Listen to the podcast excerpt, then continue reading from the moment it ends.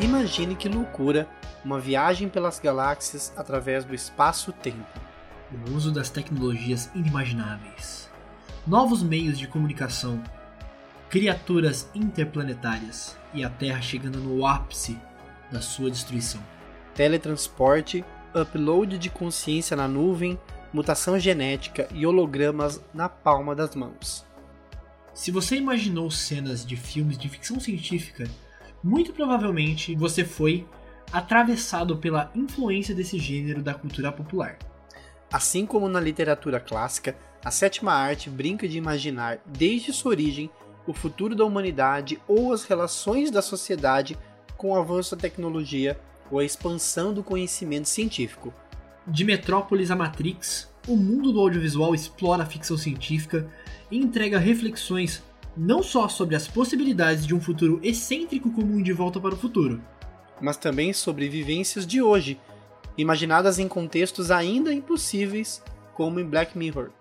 Na última década, o gênero parece ter perdido os holofotes para os filmes de super-heróis e grandes blockbusters. Ainda assim, muito material produzido nesse período trouxe narrativas interessantíssimas sobre a ciência e a tecnologia. O projeto paralelo de hoje passeia pela década de 2010 no gênero da ficção científica. Afinal, o que define esse gênero que reúne tantos conceitos e possibilidades ao mesmo tempo? Quais os destaques, grandes momentos e as pautas mais interessantes? Os fenômenos, acertos e tropeços de uma década de ficção científica no cinema e na TV.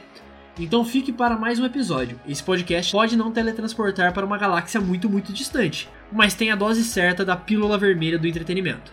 Bem-vindos a mais um episódio do Projeto Paralelo, o seu podcast de cultura, entretenimento, cinema, música, diversidade, política e o que mais couber nesse paralelo. Eu sou Rivael e aonde estão meus olhos de robô?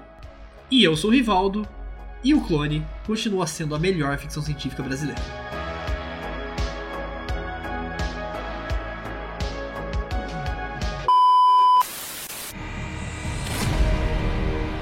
Precisamos de respostas como Chase. O que eles querem, de onde vem.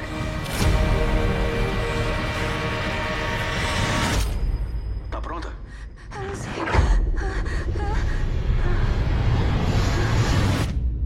É, isso aconteceu mesmo. O que acontece agora? Eles chegam. Ah, meu Deus.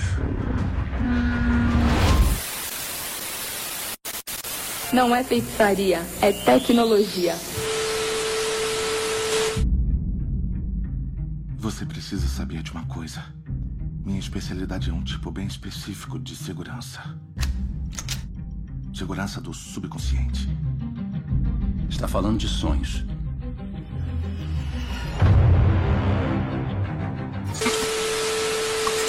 Nesse dia, ele destrói todas as informações armazenadas no arquivo, um prejuízo que pode ser irrecuperável. Mas é possível se prevenir contra o vírus. Já existem até vacinas e imunizadores para os computadores. Quer sobreviver? Faz o que eu disser. Agora pegue o que puder e corra.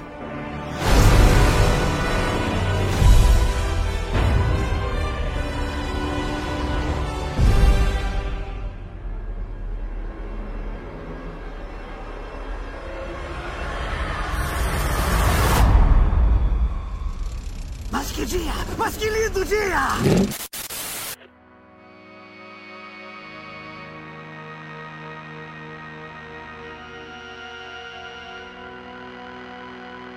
Projeto Paralelo. Saudações paralelas! Sejam bem-vindos a mais um episódio do Projeto Paralelo. Eu estou aqui com o meu primo e amigo, Rivaldo Luiz. Tudo bem, Rivaldo? Tudo ótimo. A energia tá lá em cima, hein? Primeiramente, como você tá? Tô bem, tô bem, e você? Faz tempo que a gente não faz isso de gravar pessoalmente. E isso sim, estava com saudade.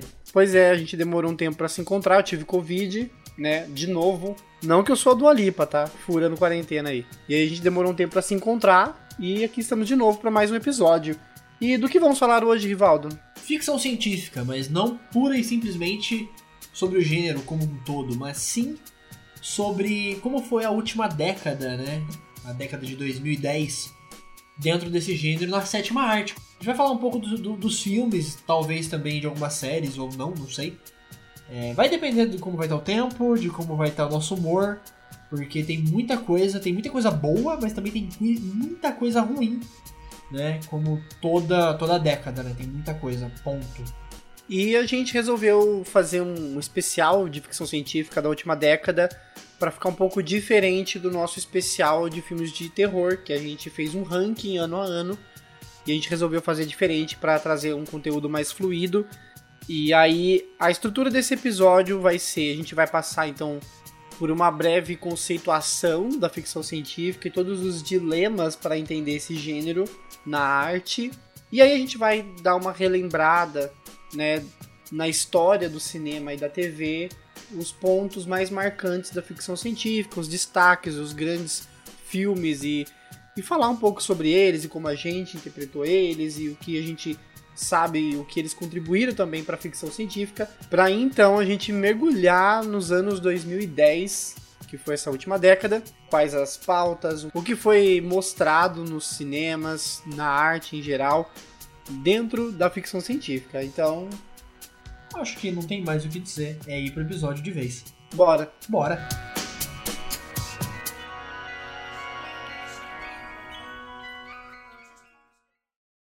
O local de Miller ainda manda um sinal de positivo, assim como o do Dr. Man. É, o de Edmonds apagou há três anos. Falha no transmissor? Talvez. Ele mandava sinal de positivo até que apagou. Mas o de Miller ainda parece bom, não é? Ele está se aproximando rápido. Uhum. Mas há uma complicação. O planeta é mais próximo de Gargantua do que pensávamos. Gargantua? É como chamamos o buraco negro. Os planetas Miller e de orbitam ele. E o de Miller está no horizonte? Como uma bola de basquete girando no ar. O pousar lá vai nos levar perto. E um buraco negro desse tamanho tem uma grande força gravitacional. Olha, eu posso dar a volta naquela estrela de nêutrons para desacelerar. Não, não, não é isso. É o tempo. A gravidade naquele planeta vai desacelerar o nosso relógio drasticamente. Quanto tempo? Bom, cada hora naquele planeta corresponderá a. sete anos nossos lá na Terra. Deus. É a famosa relatividade.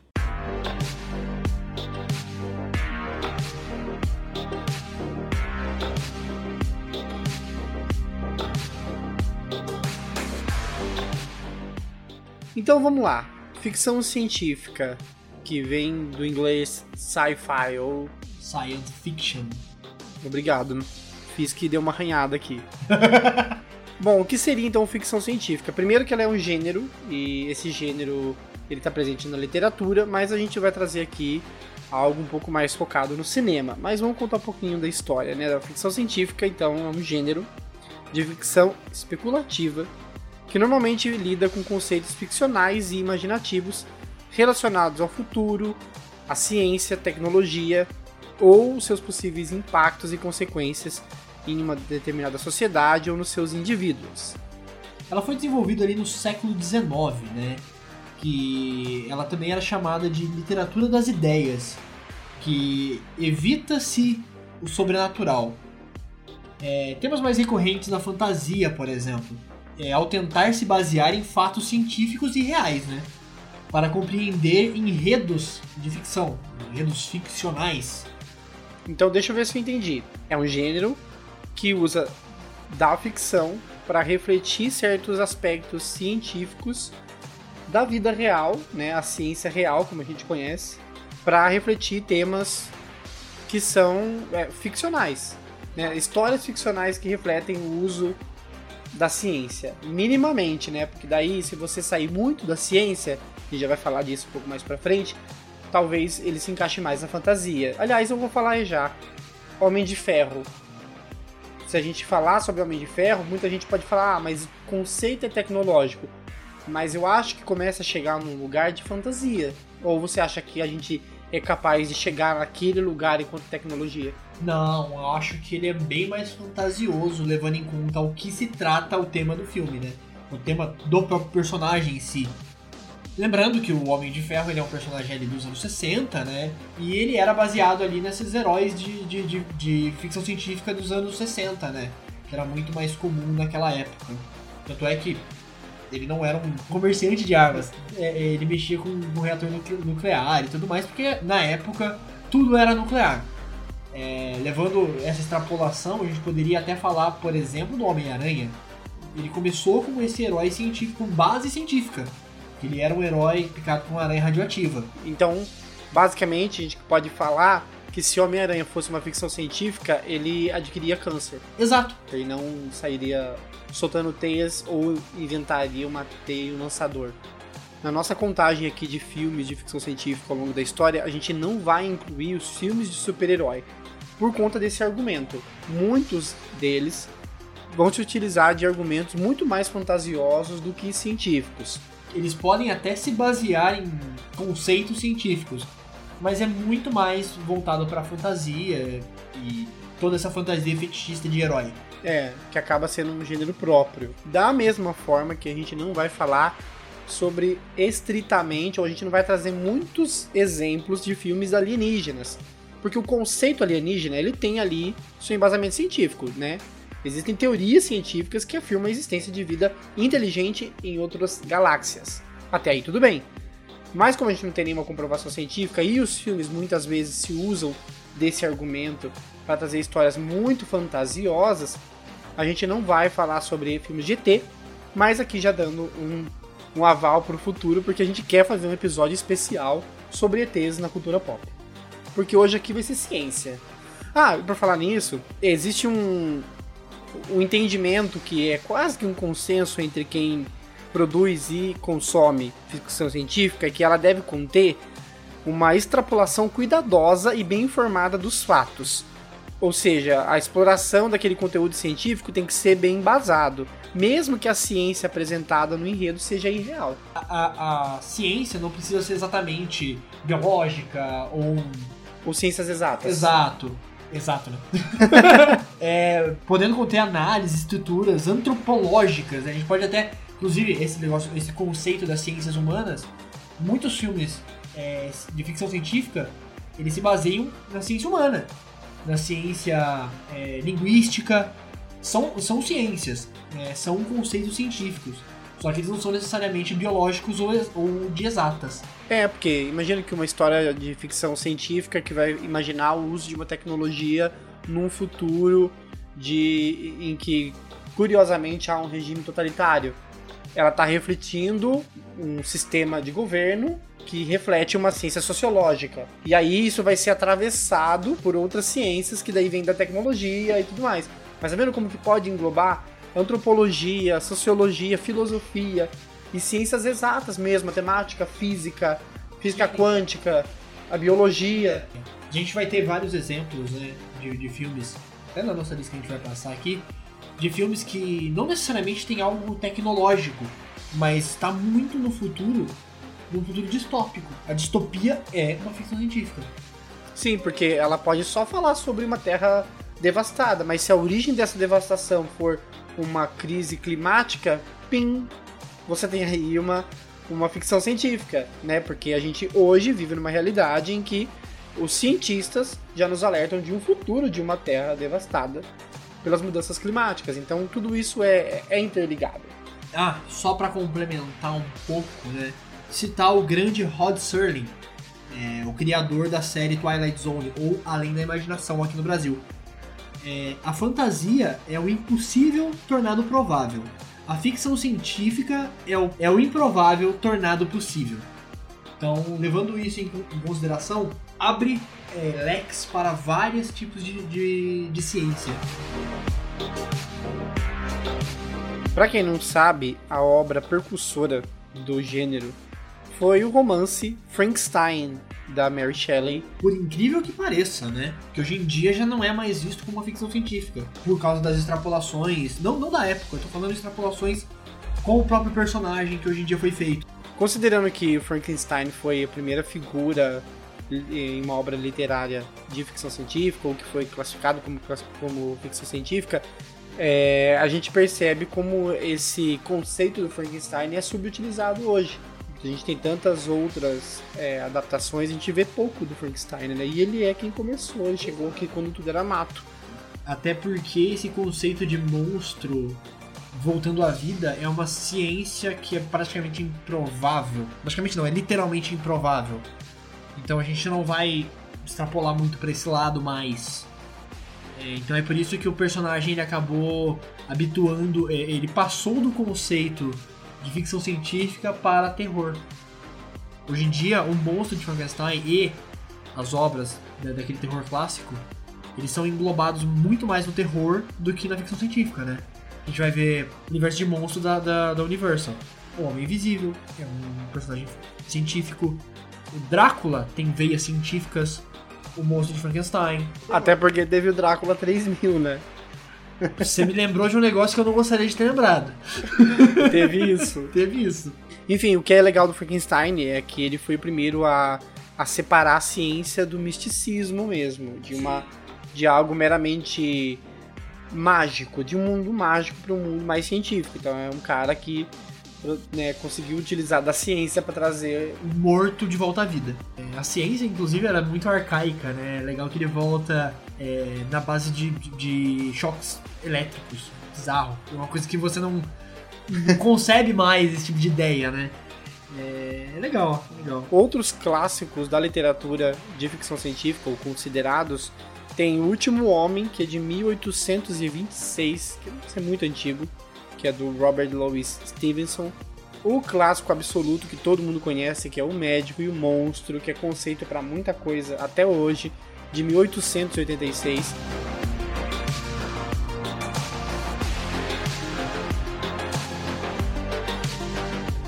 E ainda para a gente conseguir ampliar esse conceito do que é ficção científica, é, existem aí dois ditos, né, tipos de ficção científica, como a soft e a hard. Onde a soft seriam uns exemplos como a série de TV Star Trek, como Battlestar Galactica e o Doctor Who, que também falam aí sobre ciência. E já a hard a gente tem filmes como 2001, Uma Odisseia no Espaço, que é um clássico absoluto do cinema, Blade Runner, Solaris, entre outros, né? Apesar que existe discussão sobre o fato de Star Trek ser considerado hard ou não, varia do episódio para episódio. Assim como Twilight Zone, que é colocada como uma série clássica absoluta e ganhou releitura agora na Amazon pelo Jordan Peele, que é muito legal. Ela é conhecida por ser uma ficção científica, mas tem episódios que são de fantasia. Falam de mágica, de mística, de. Quando você tem uma série, né? Eu acho que é muito mais fácil você passear entre esses conceitos, né? Eu queria pontuar que não existiria a ficção científica como ela é hoje sem Twilight Zone. Ela é, é um marco ali, tipo um, um turning point.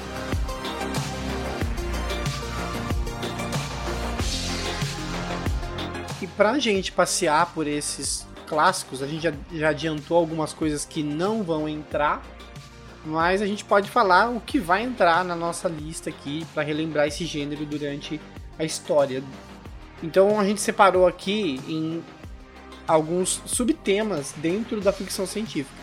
E eu começo falando da ficção tecnológica, que é aquela que vai usar elementos de robótica, né? Então vai falar de robô, de inteligência artificial, de máquina versus humanos, que é um conceito muito batido na ficção científica, de aplicações, dispositivos, armamento tecnológico é, e histórias que envolvem realmente o uso do maquinário tecnológico e tanto a potencialização do que existe como imaginar algo ainda inexistente nesse sentido. A gente tem também a ficção tecnológica teórica, que é um argumento científico em teorias mais complexas. Viagem no tempo, relatividade, complexos temporais, é, buraco de minhoca, essas coisas malucas que envolvem muito mais viagens intergalácticas de modo geral. A ciência ali é porque tem uma, uma teoria, que existem teorias científicas sobre elas, sobre esses conceitos, mas são ainda muito impalpáveis. Por isso que elas são mais teóricas. Falar de viagem no tempo, a gente não tem nada próximo disso hoje ainda. Mas o que tem de história que imagina a nossa relação com o tempo e espaço é abundante na cultura popular. E isso tanto da, que se baseiam em conceitos científicos até fantasiosos. Acontece. Muito, inclusive. E tem o meu que é quase que um favorito aqui, que é o Ficção Catástrofe, que vai trazer a ciência naquilo que já está posto pra gente como possibilidades remotas ou muito palpáveis, que é de mudança climática, asteroide, vulcões e efeito especial de tornados e vacas voadoras e ondas gigantes. São os filmes que a gente vai falar sobre alguns títulos aqui emblemáticos, mas que vocês já veem aqui no imaginário popular, porque esse filme, principalmente depois da, da revolução dos efeitos especiais em Hollywood, é, virou um cham chamariz de, de filmes genéricos para atrair gente que gosta de ver realmente monumento histórico sendo destruído. É, é, um, é um fetiche, eu, eu diria. é um fetiche. É um fetiche. Seria uma espécie de reparação histórica, anticolonialista, talvez? Não, não, é só fetiche mesmo. Não, porque é só Torre Eiffel. A gente vai falar disso depois. Enfim. Temos também o que aí seria o meu favorito, que são ficções antropológicas, sociológicas, né, digamos assim.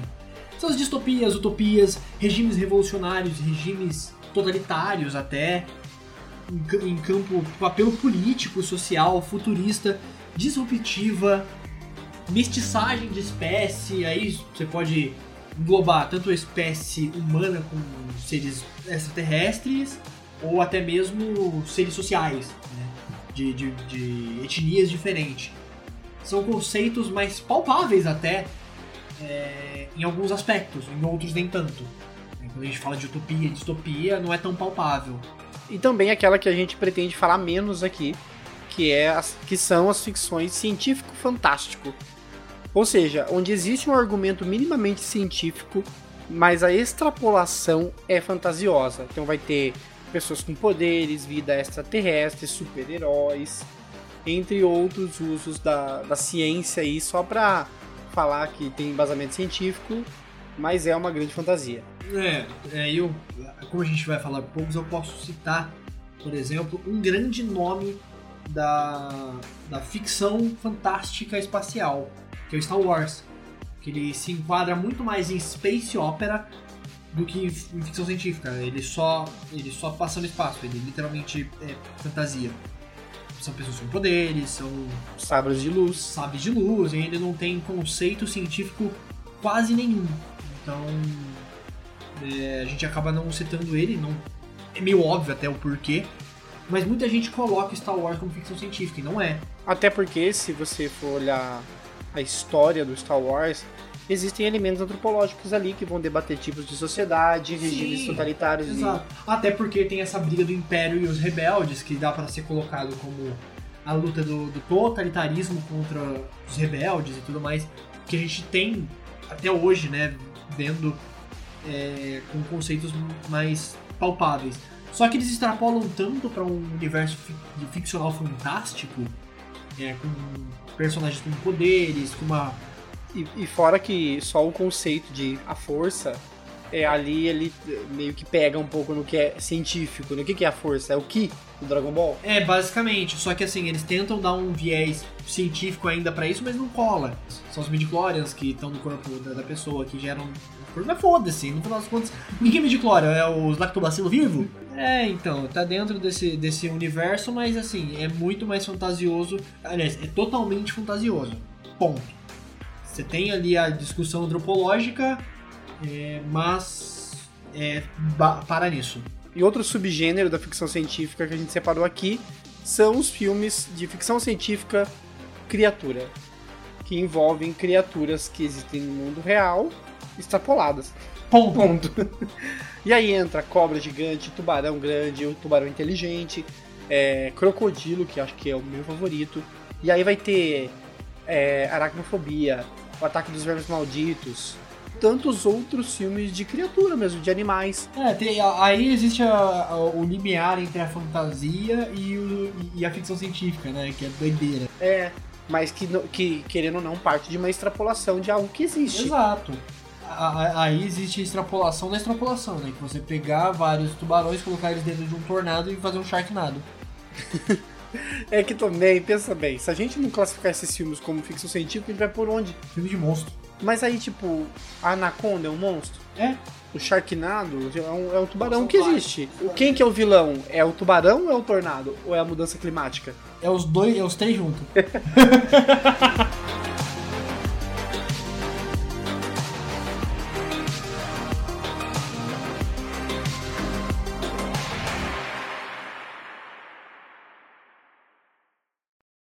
Qual é o parasita mais resistente? Uma bactéria? Um vírus? Um verme intestinal? O que o Sr. Cobb está tentando dizer? Uma ideia. Resistente, altamente contagiosa. Uma vez que uma ideia se aposse do cérebro, é quase impossível erradicá-la. Uma ideia que esteja totalmente formada, totalmente compreendida, fica na mente em algum lugar. Até alguém como você roubar. Isso, no estado de sonho, suas defesas conscientes estão mais baixas e isso deixa seus pensamentos vulneráveis a um roubo. Chama-se extração. Senhor Saito, nós podemos treinar seu subconsciente para se defender mesmo do extrator mais habilidoso. Como podem fazer isso? Porque eu sou o extrator mais habilidoso. Eu sei como vasculhar sua mente e encontrar seus segredos. Conheço os truques e posso ensiná-los ao senhor para que, quando estiver dormindo, sua defesa jamais baixe. Olha, se quiser minha ajuda, terá que se abrir totalmente comigo. Eu preciso conhecer seus pensamentos melhor do que a sua esposa, do que seu terapeuta, melhor do que ninguém. Se isto for um sonho e tiver um cofre cheio de segredos, preciso saber o que tem dentro do cofre. Para que tudo isso dê certo, precisa confiar em mim totalmente.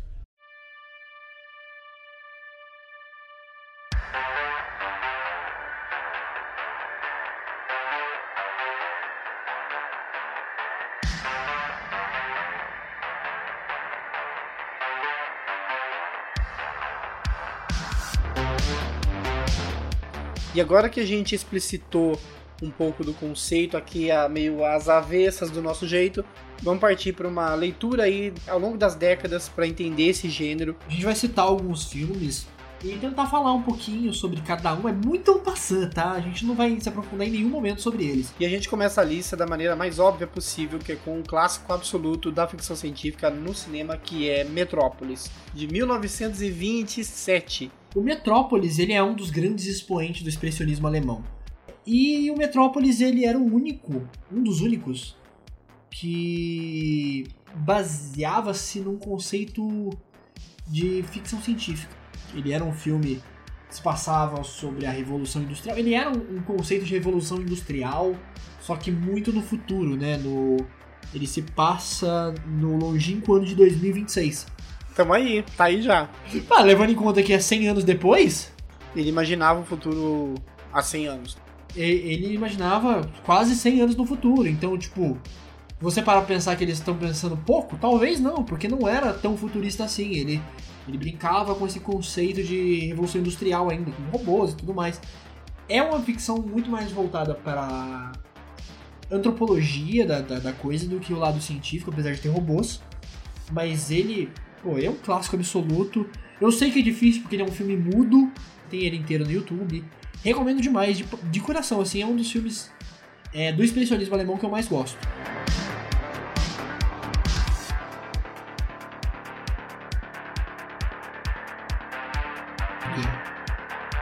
Também tivemos ali em 53 o Guerra dos Mundos, né? Que depois teve um remake que todo mundo conhece, né? Que a gente pode até citar aqui já junto, porque são os dois filmes com a mesma história. Assim, o filme Guerra dos Mundos, ele acontece, ele é baseado num livro, ele tem uma história per si, mas o que é mais legal é a fanfic em torno desse livro, porque é, um cara leu numa rádio um trecho do livro Guerra dos Mundos de forma dramatizada, e quem estava escutando essa, essa, esse programa de rádio achou que ele estava realmente é, narrando os acontecimentos ali ao vivo, que estava acontecendo uma invasão alienígena. O que aconteceu? Uma galera começou a fugir mesmo, pegar o carro e vazar. Isso aconteceu em 1938. Ele passou na Columbia Broadcast System. Na, foi narrado e dirigido esse, esse tal audiodrama pelo aclamadíssimo Orson Welles, né, que é um nome gigantesco do rádio americano. Bom, E aí, é, a história é cíclica, a gente não precisa nem falar que qualquer história de invasão alienígena com extermínio da raça local pode, ele pode refletir colonialismo até regimes fascistas. Então tá aí mais um exemplo do uso da ficção científica, científica porque supostamente existe vida alienígena, é, com, com, aí entrelaçando as relações sociais que a gente vive, né?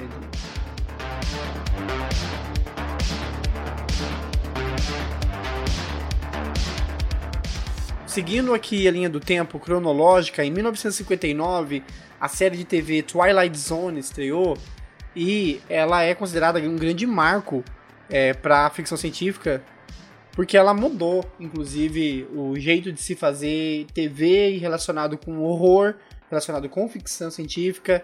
É uma série antológica, né? Então cada episódio contava uma história fechadinha ali, com seu elenco próprio, não tinha nenhuma cronologia no, no, nos acontecimentos do, da série. E, e, apesar da gente ter conseguido o material dela na íntegra, né? A gente, eu ainda não vi. O que eu consegui ver foi a versão nova da Amazon, do, assinada pelo Jordan Peele, que conseguiu dar um toque muito inteligente e atual, né, para a série debater questões raciais, né, fortemente, e, entre outras coisas. Então,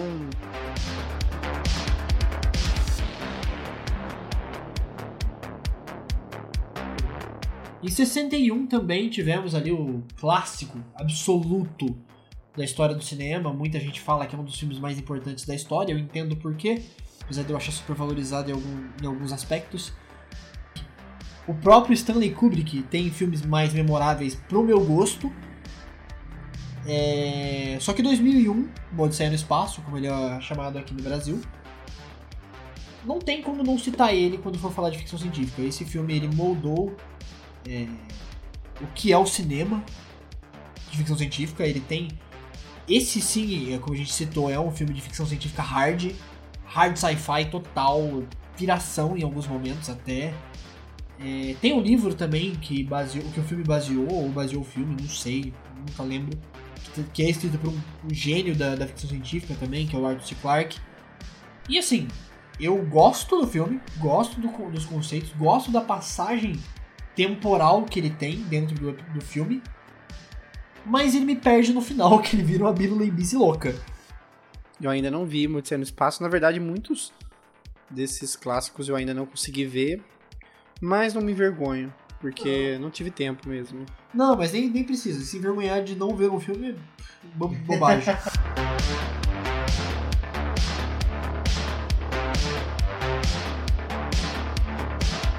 Em 1968, estreou um filme que também é considerado como um marco importante para a história do, da ficção científica, que é Planeta dos Macacos, que basicamente ele tem ali a primeira versão, né, o grande plot twist, que também, assim, gente, é de um filme de 1968, né? Então não acho que não é um spoiler tão grande, mas assim, imagina você ver um filme todo que conta a história de uma sociedade de macacos né? E dois caras ah, viajam para esse para esse para esse mundo dominado dominado por macacos e no final eles descobrem uma estátua da liberdade, que é a grande cena desse filme no final que eles descobrem uma estátua é. da liberdade que a, a... You're maniac, maniacs. é, é um clássico, né? Assim, eu amo esse filme. Que é mais uma vez uma, que é uma, uma visão colonialista né, estadunidense, porque ah, passou os seres humanos por aqui, a Estátua da Liberdade é o, é o, é o elemento, né? O totem é. que identifica. Mas eu tô brincando, assim, Não, assim, a crítica é tosca. É uma visão colonialista, mas só que também é uma visão sobre colonia, colonizadores. Né? É, é uma visão, é, é uma... Não é uma autocrítica, porque né, eles não se arrependem de jeito nenhum. Mas é uma pontadinha assim, ó. É os seres humanos passando pelo que os humanos já passaram. Porque os humanos já fizeram com outros povos. É. A visão de colonizados versus colonizadores, né? Como se fosse uma separação histórica, uma. É, é só um conceito ali sobre é, o, o, que a gente, o que a gente falou no começo, né? É usando da ficção científica para falar de, de coisas atuais, de coisas do passado mesmo. De marcas da, da, da nossa, da nossa civilização que ainda não estão cicatrizadas absolutamente, como o colonialismo, né? Mas enfim.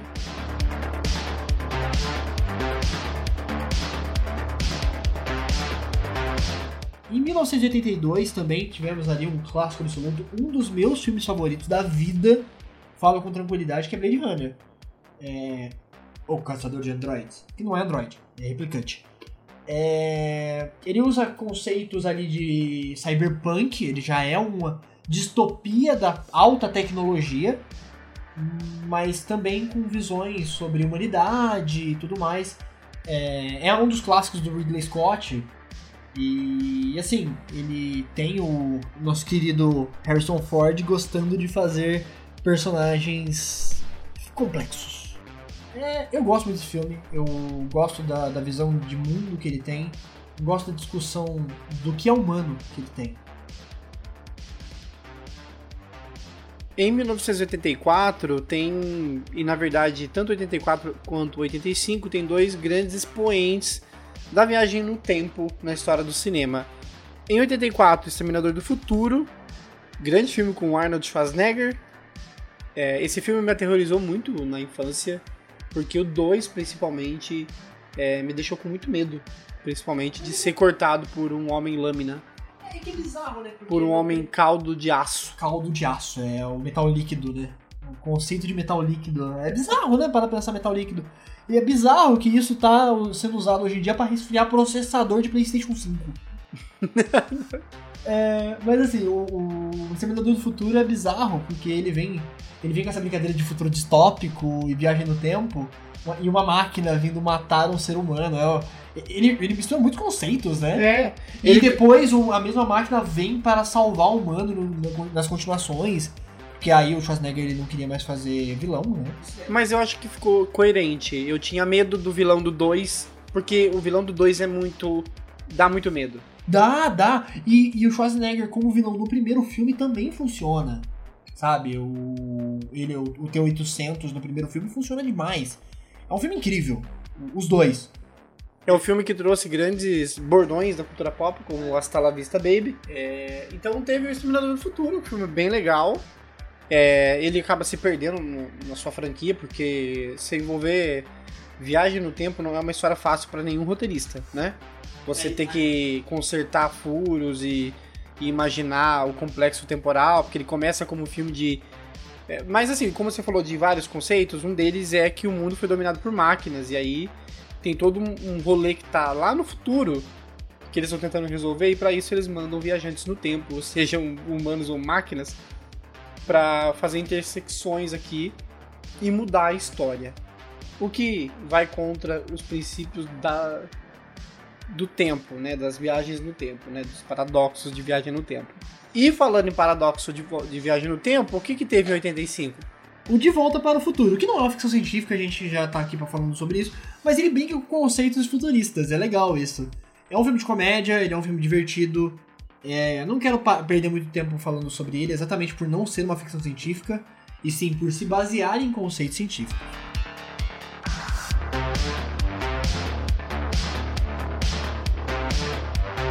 Em 1993, a década perdida, né, dos anos 90, tem um grande expoente da ficção científica que está mais para fantasia. Estou falando de Jurassic Park. É, e o Jurassic Park, o, o, embasamento científico dele é na cientificidade da existência dos dinossauros, tá, ok? Mas como eles são trazidos à vida, novamente, é um furo mesmo científico, né? É, é um DNA encontrado num pernilongo, congelado aí, e aí tiraram esse DNA, recriaram, replicaram e não sei explicar o conceito, e temos aí... E aí é engraçado esse filme, né, analisando anacronicamente, porque teve a descoberta científica mais recente de que os dinossauros possivelmente tinham penas. Né? Imagina se essa, se essa informação existisse nos anos 90, esse filme seria totalmente diferente. Eu não diria que ele, ele é. ele tem um furo científico. Eu diria que ele tem uma extrapolação científica. Sim, muito bom. É, ele usa um conceito que é minimamente real de DNA, Na verdade, acho que a maior extrapolação desse filme é um cara tomar um choque de 200 mil volts numa cerca e sobreviver. Sim. Sabe? Porque eu tô colocando o dedo na tomada e quase morro. Exato.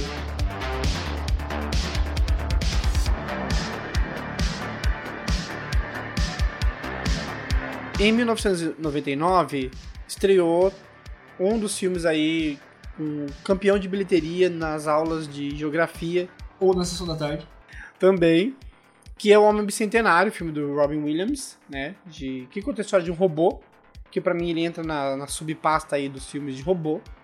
E é um filme que com certeza foi feito e que existiu.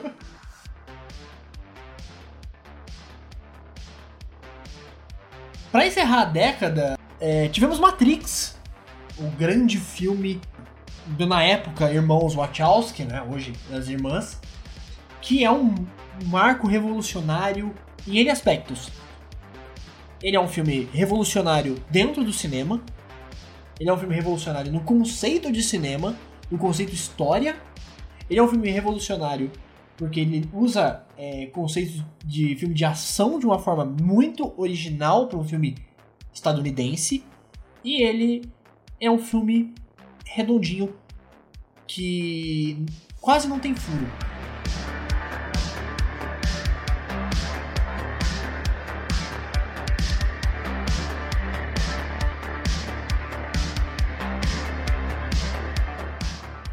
E citando aqui pela primeira vez na lista um filme de ficção científica, Catástrofe, temos o, o já cult clássico do cinema, tô brincando, O Dia Depois de Amanhã, que, que força ali igual abaixo a, a narrativa de um fim do mundo iminente por conta de mudanças climáticas. E aí é o, o editor pergunta quantos efeitos especiais posso usar? O estúdio responde sim. E aí é isso, gente. É furacão, é gelo, é todos os fenômenos naturais que você poderia usar no jogo SimCity estão nesse filme. Eu acho que foi feito por jogadores de SimCity. Não duvido.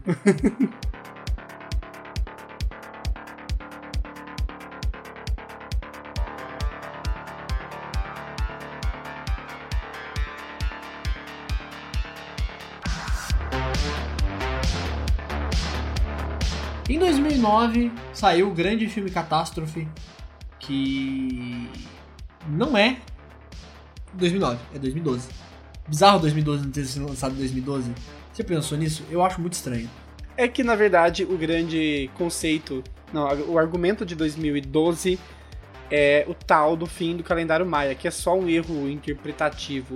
É que, assim, o cara que escreveu todos os calendários, uma hora ele cansou. Falou, gente, ai, tá bom até 2012, né? E deixou lá. Ninguém vai viver até 2012, ele deve ter pensado. Ou eu diria mais, a tábula só acabou. Também é uma boa teoria. E aí chegou uma galera que interpretou esse o fim desse calendário como um marco a data limite, né? A data limite da humanidade. É bizarro a gente ter colocado o 2012 como um filme de ficção científica, mas a gente só usou o, o conceito de filme de destruição do mundo. Porque na verdade, se parar pra pensar, ele não é uma ficção científica, ele é uma ficção fantástica, porque é um mundo acabando por Com causa base de uma teoria uma teoria maia, né? Maia. Calendário maia, né? de um calendário maia. Porém, a ficção aqui, a, a, a cientificidade aqui tá no, no, no cataclisma, né? É, que, claro. que a gente pode usar o tema como uma alegoria também para as mudanças climáticas e que pode levar ao fim da, da espécie.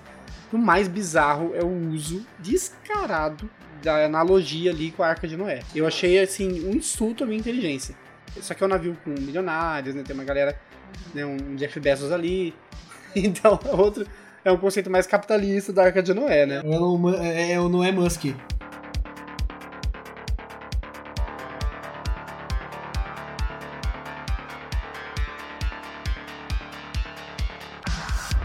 Mas em 2009, é, na verdade, dá pra gente falar de, de, vários lançamentos de 2009 aqui.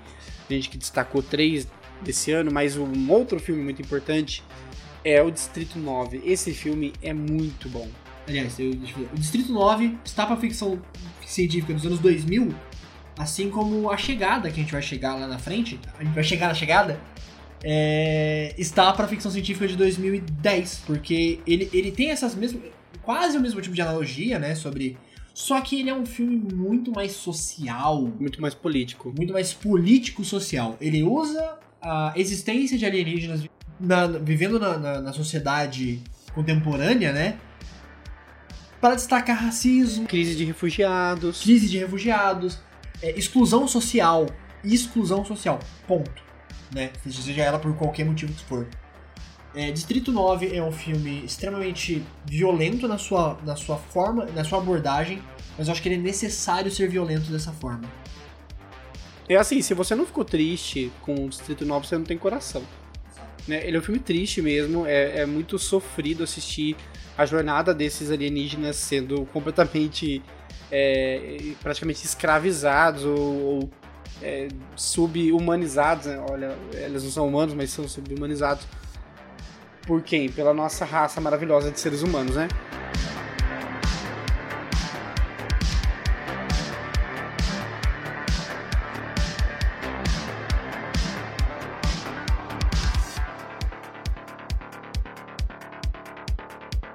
Mas em 2009 tivemos o grande marco do cinema, uma das maiores bilheterias da história do cinema. Mais uma vez, James Cameron brincando com tecnologia, Avatar. Não é o, o anime americano, Aqui a gente tá falando de Avatar, o bonecão azul. É isso, o bonecão azul.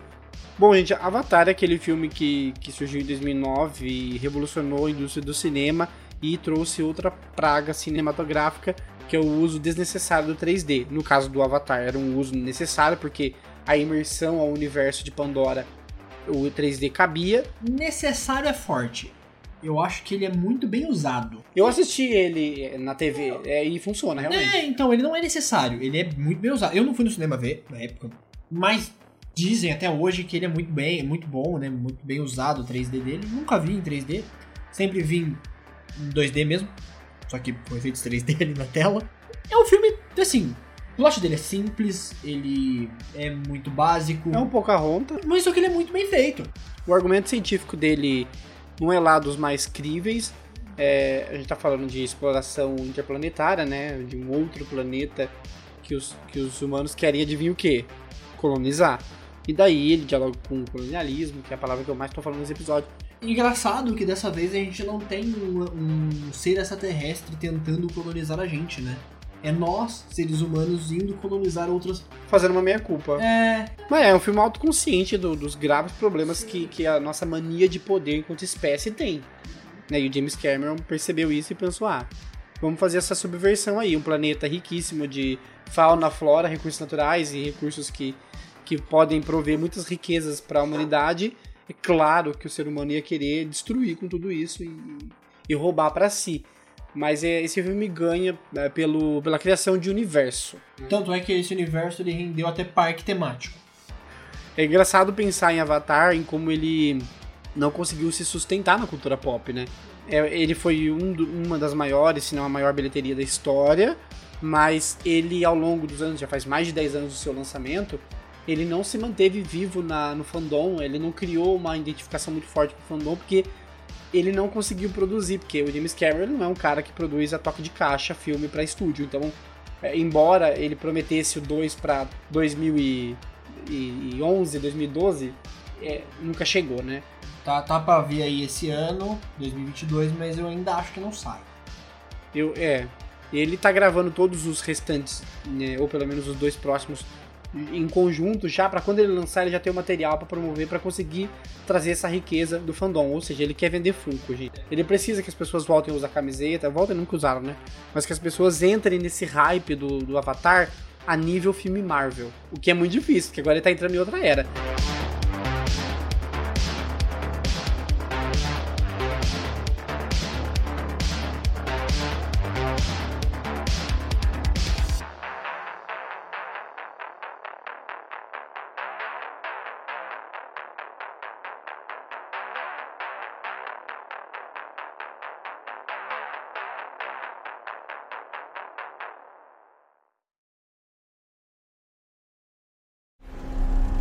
Ah,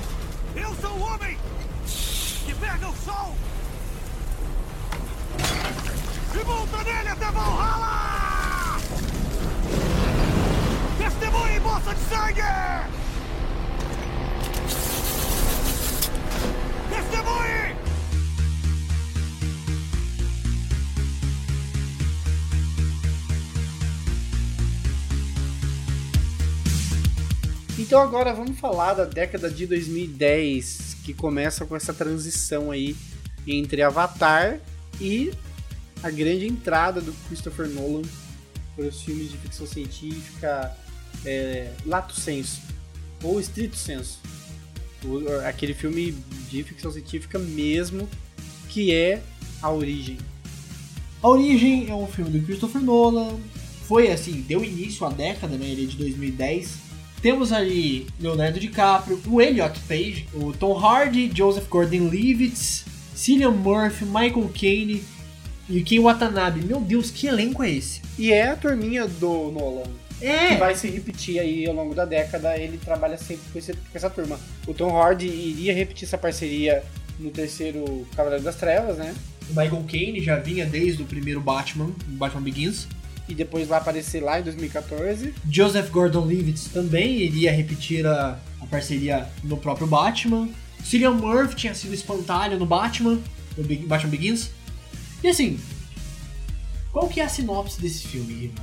Esse filme é um filme de espionagem. Ele fala sobre uma tecnologia suposta, uma tecnologia não existente ainda, da possibilidade de você entrar no sonho de uma pessoa e com isso acessar os segredos mais sombrios de qualquer um, inclusive segredos de Estado, segredos financeiros, segredos empresariais, e aí entra a parte de espionagem. O Don Colby, que é o Leonardo- nosso querido Leonardo DiCaprio, ele é um ladrão com essa, com essa habilidade.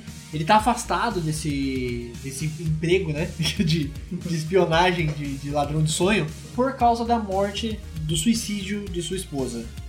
É, mas ele recebe essa grande oportunidade de redimir e realizar essa tarefa, é, de implantar uma ideia, na verdade, na mente de um herdeiro de um império. Olha É, porque além de, de essa tecnologia, permite você participar do sonho de uma pessoa. Isso quer dizer que você pode descobrir coisas e plantar coisas também. E inclusive, ela não é bem que te permite, mas ela te possibilita ficar preso no sonho.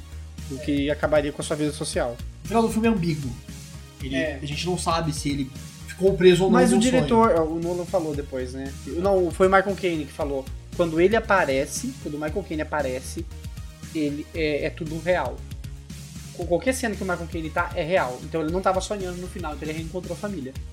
Se teve explicação, o filme falhou. Mas assim, o Nolan, ele pensa assim, hum, o que, que eu vou escrever hoje pra ninguém entender e depois ter um monte de vídeo explicando o final? Real, né? Mas assim, o que eu tô falando isso é porque eu, eu, eu uso essa teoria que se, ao, se o filme precisa de uma explicação, de um final explicado, de algum- qualquer coisa que, que dependa de outra mídia para ser explicado, ele falhou na sua ideia de passar um, a mensagem. Ponto. Dito isso, é, eu gosto muito da origem. Eu acho que o final ambíguo, se eu não soubesse, até hoje eu não sabia, agora fiquei triste porque eu sei. Esse final ambíguo era muito mais legal. Ah, desculpa ter Não. destruído seu sonho. Não, não por, vo- não por você, mas tipo assim, o fato do Michael Caine ter se explicado é o erro. Acho que não precisava. Eu acho que o final ambíguo é mais interessante. Seria mais interessante, pô, e aí, ele tá sonhando, ele tá vivendo a realidade.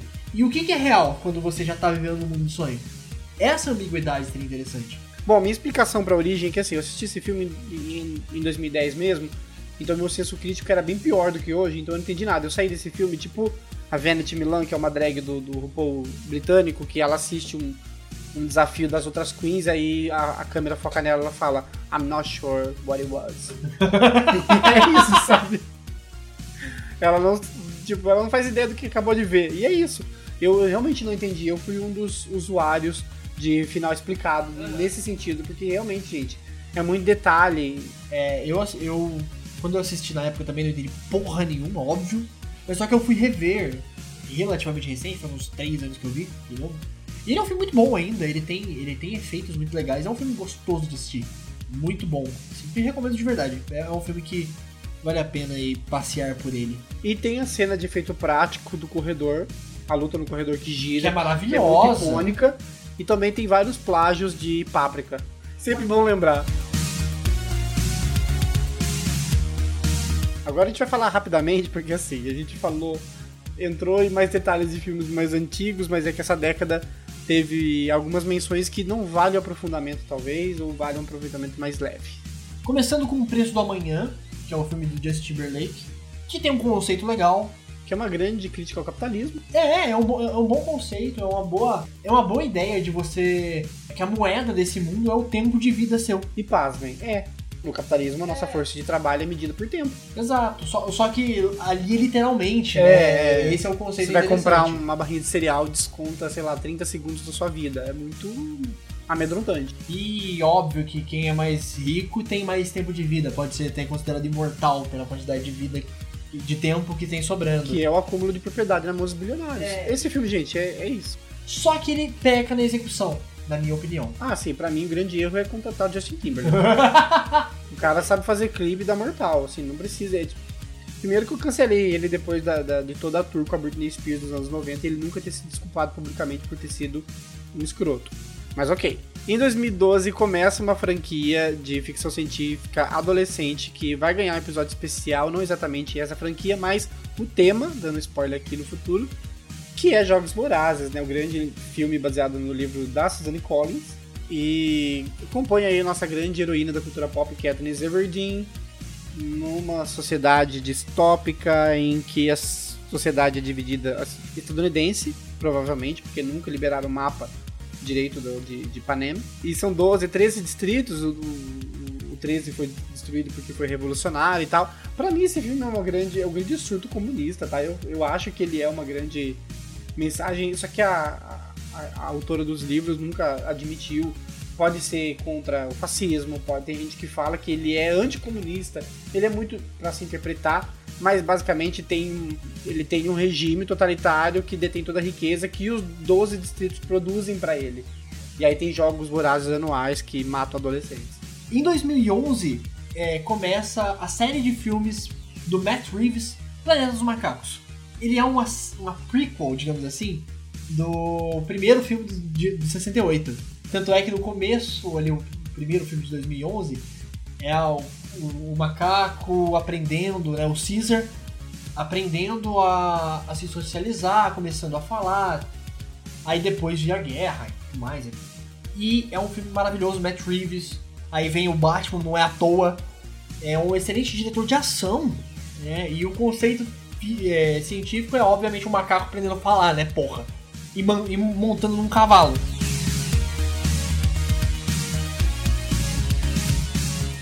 Em 2011 também começa uma série que pouca gente sabe que começou em 2011 porque ela foi se popularizar mais pra frente, que é o Espelho Preto. Black Mirror, que pra quem não sabe faz uma menção à tela do, do nosso celular, que fica preta e vem com um espelho preto. Né? Black Mirror é uma série antológica, cada episódio e cada temporada totalmente episódicos, com elenco próprio e contando histórias esparsas. Alguns easter eggs aqui e ali conectando os episódios, principalmente o Black Museum da última temporada. Gente, Black Mirror é um marco na cultura pop por ele trazer essa, essa visão muito particular dos fenômenos que a gente vive hoje, interligados com o uso da tecnologia e redes sociais. Eu acho que ele viralizou e popularizou extremamente, primeiro porque a Netflix foi muito sagaz em comprar no auge, né? Na segunda temporada estava muito fresco ali, os episódios muito certeiros, muito mais acertos do que depois da Netflix comprar. E aí, gente, foi assim, muitas pirações. Teve até um episódio jogável de Black Mirror que, nossa, a Netflix vai revolucionar, gente, o modo de consumir cultura pop. Teve um, um filme interativo, o Bandersnatch, que, que na verdade já acontece isso na literatura faz tempo, né? Você jogar no livro jogável. Não só isso, tem podcast brasileiro fazendo isso. Sério? Sério. É, é um audiojogo, é um audiojogo que eles chamam. Que, tipo, você ouve o episódio, aí você faz. Você faz escolhas, pula É, pra tal episódio. Pula pra tal episódio, é. Então assim, é, não, não, eu tenho um problema com o Black Mirror, que é o grande hype dele. Que assim, ele não é ruim, tem episódios excelentes. Mas na média, é tudo muito meia boca, né? Eu sinto que é tudo muito. ele é muito forte no conceito e no- nos conceitos tecnológicos ele é acertado. Então às vezes um episódio ele não vai ser tão legal na execução, mas o conceito dele ganha o público e já é amarra. Por exemplo, o episódio Crocodile, em que a tecnologia de revisitar via audiovisual, né, imagem do que você viu, do que você memorizou, e ele acaba dialogando com questões sobre memória, sobre falsas memórias, né? Então, é, e, e mais legal é que Black Mirror é o grande exemplo do uso da, da, da ficção científica, né, dessa, dessa tecnologia que não existe, para refletir o hoje. Vai refletir o que a gente vive agora. Eu, eu, gosto muito dos episódios que falam sobre rede social, como Dive Nose. Né? Dive Nose é um episódio que, assim, que tem a Bryce Dallas Howard. É, esse episódio dá medo, porque você pensa, poxa, a gente já vive por like. Não é tão diferente a nossa vida daquela. A diferença é que lá o sistema de likes é, consegue você, é, separa os ricos dos pobres. Mas aí você pensa, mas, mas, também já é assim. E outros episódios memoráveis. Eu gosto do Dark Angel, do última temporada, que é dirigido pela Judy Foster, mas também o povo odeia. Eu acho que eu gosto de muitos episódios. É, mas o San Junipero é o favorito dos fãs e, e das premiações. Meu de Natal. O de Natal é muito bom. É, acho que é o meu favorito.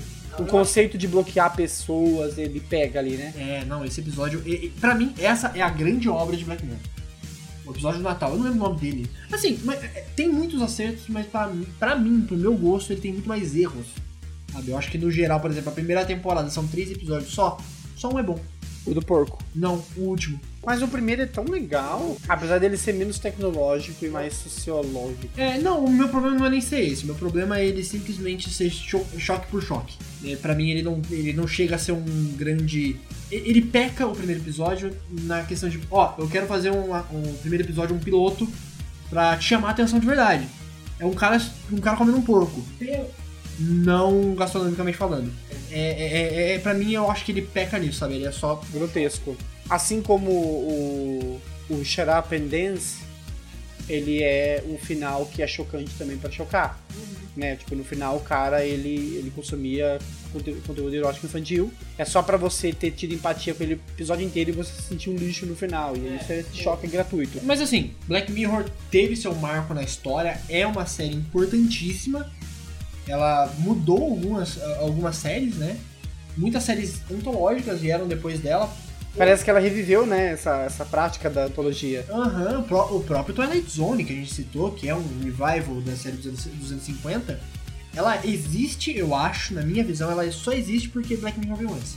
Porque deu certo, né? Essa ideia antológica e de causar medo nas pessoas com, com esses dispositivos que a gente está usando. Sim. É muito. Ela tem seus méritos, série que tem seus méritos, mas eu mais desgosto do que gosto dos episódios.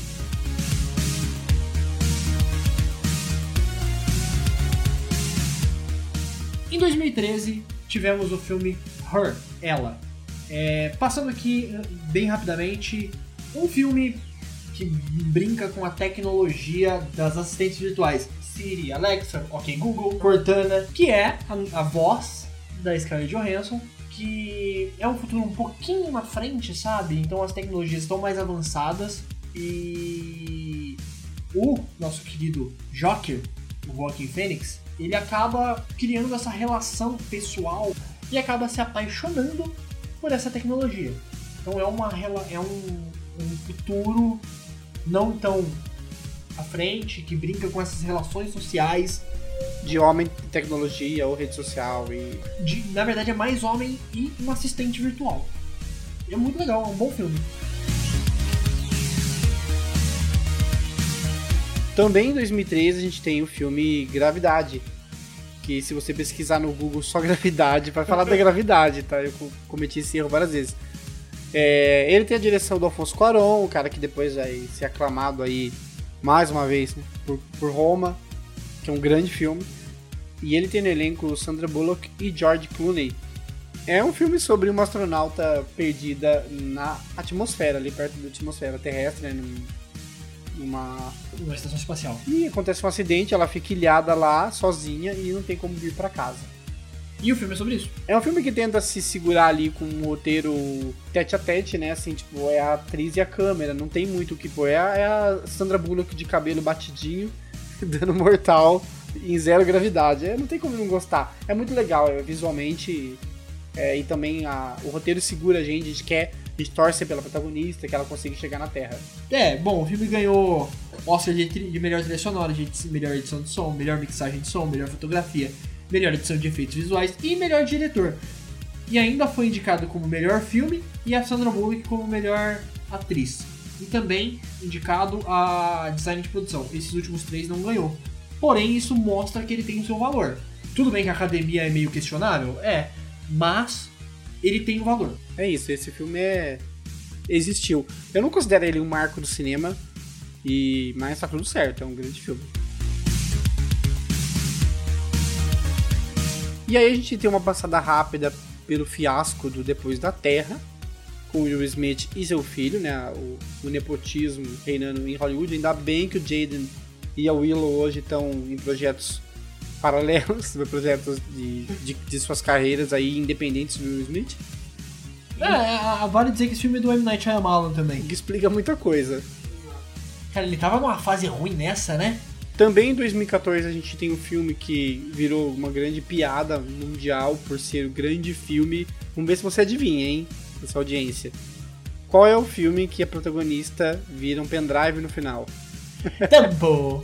É, esse mesmo, o filme da, da maior atriz de ficção científica, de close errado de ficção científica, que é Scarlett Johansson, né? Acho que a única vez que ela acertou foi em. É, foi Viúva Negra. Não, ela fez o Ela, pô. Ela fez o Ela. Ela é um excelente filme. Mas aí tacaram ela no Ghost in the Shell, né? Que daí realmente ficou difícil para ela. E dito isso, Lucy é um filme bem divertido. Ele tem esse problema, né? A gente só colocou que ela vira um pendrive que é divertido, mas ele é um filme divertido. Ah, e... É do Luc Besson. O Luc Besson é um bom diretor.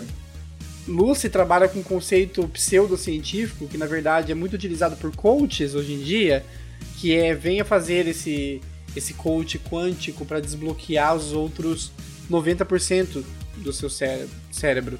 Porque existe todo essa, esse mito, tá, gente? Que é mito, de que a gente só usa. Desculpa eu tirar esse, é, essa coisa da sua cabeça, né? Mas a gente não usa só 10% do nosso cérebro.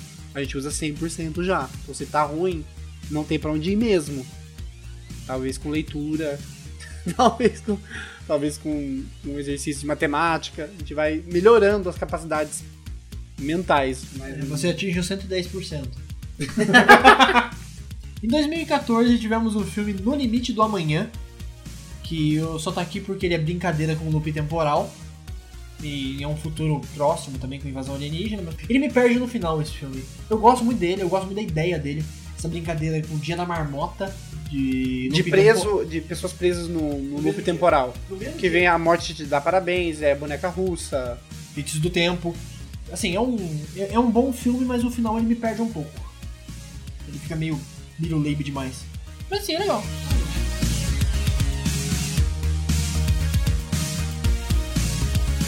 Em 2014, a gente tem um dos grandes expoentes da ficção científica e talvez o mais importante da década, a gente vai discutir isso até o final, que é o filme Ex Machina, o filme do Alex Garland, que foi, pasme, a estreia dele como diretor. Ele já começou acertando muito, tipo Ari Aster.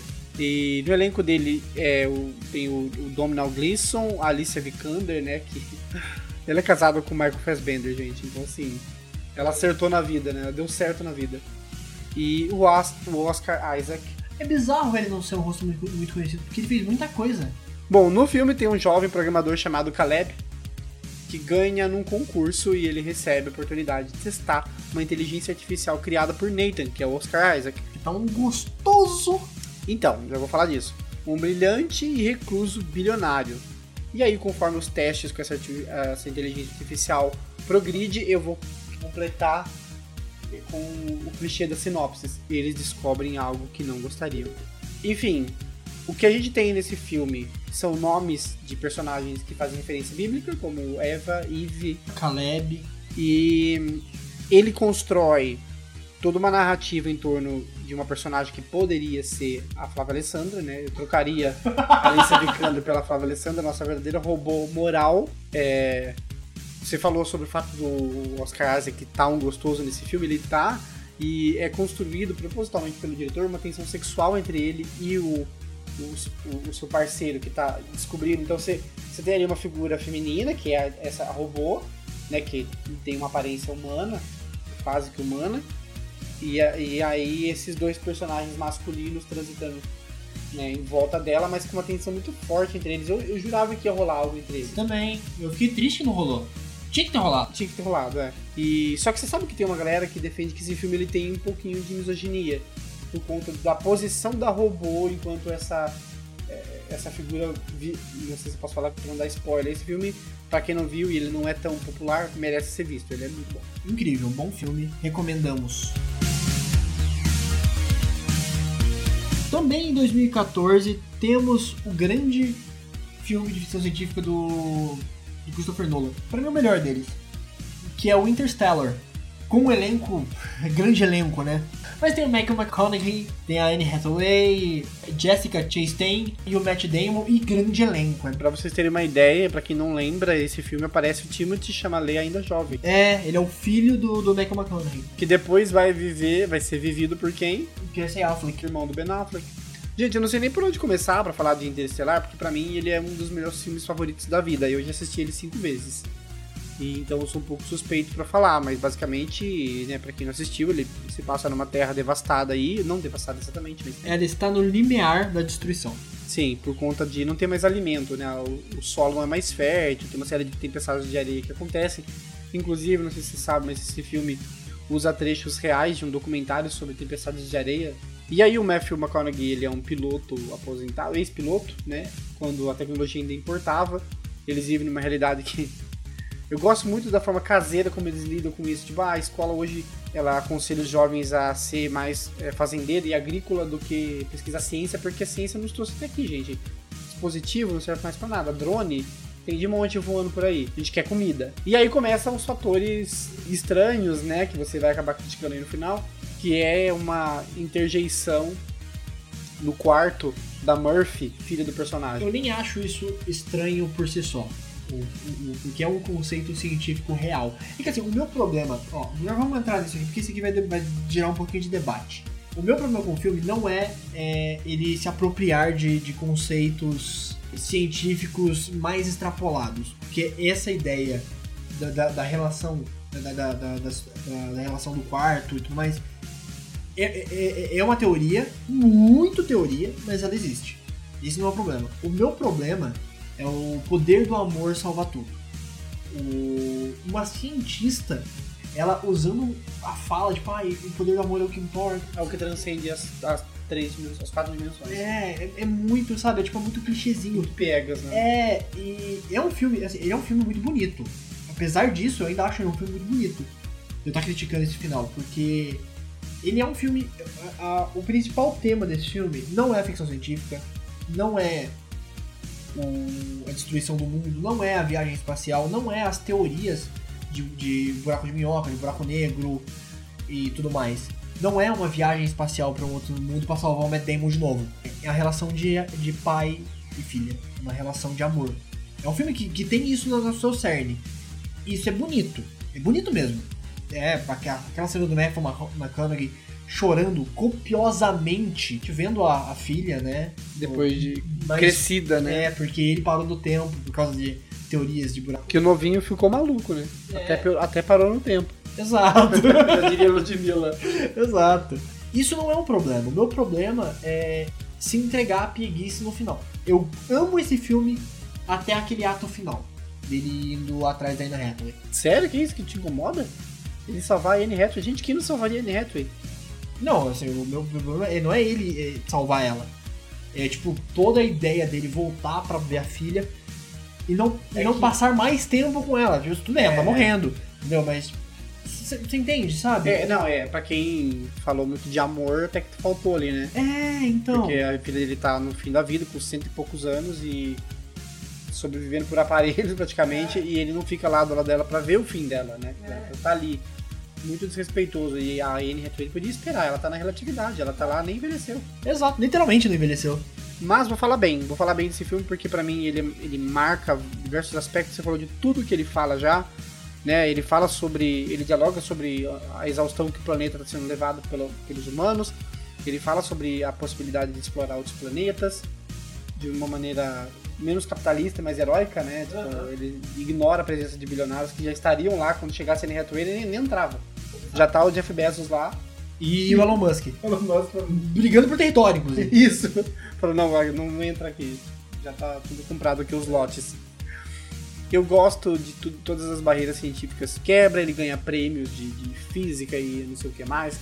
Sobre porque aquela ilustração, basicamente, do buraco de minhoca É extremamente é didático. fidedigno, ele ganhou um prêmio mesmo. Não, né? sim, sim. É, é a teoria real. Eles usam isso como uma teoria real. Tipo, é, é, é o que eles explicam. Eles usam isso em escolas pra explicar o conceito de buraco de minhoca e tudo mais. E eu, assim, o final dele pra mim, ele não é bem quando ele vai atrás da Anne Hathaway. Pra mim, o final acontece naquele conjunto dos, do- das cinco dimensões. Exato.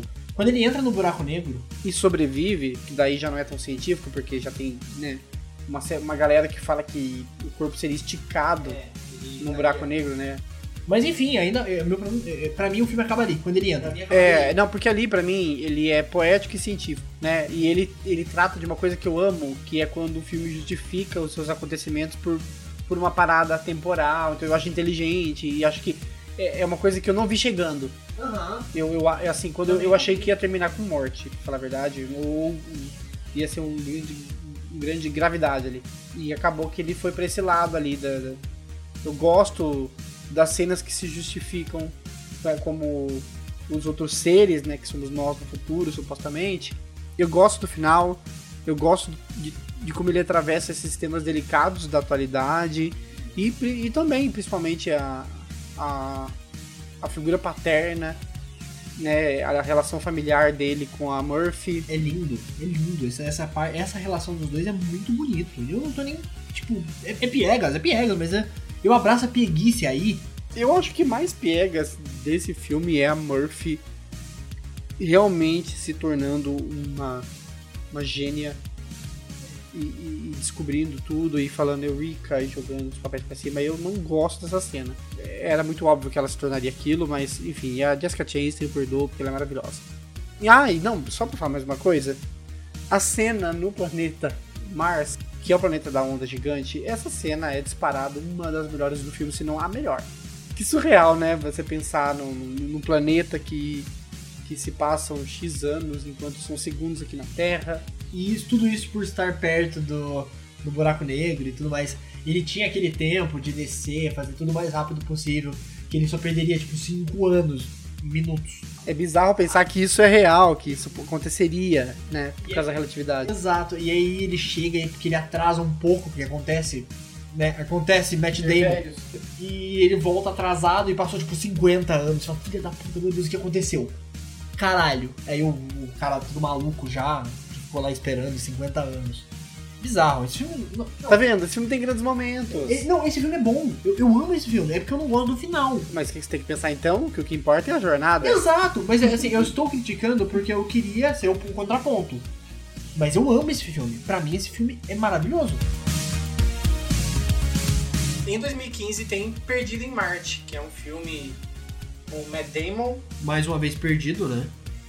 É o cara que gosta de ficar perdido. Ele era, ele tinha feito o Dr. Man lá em Interestelar, Perdido. perdido, e agora ele está perdido em Marte, que é um filme de botânica, né?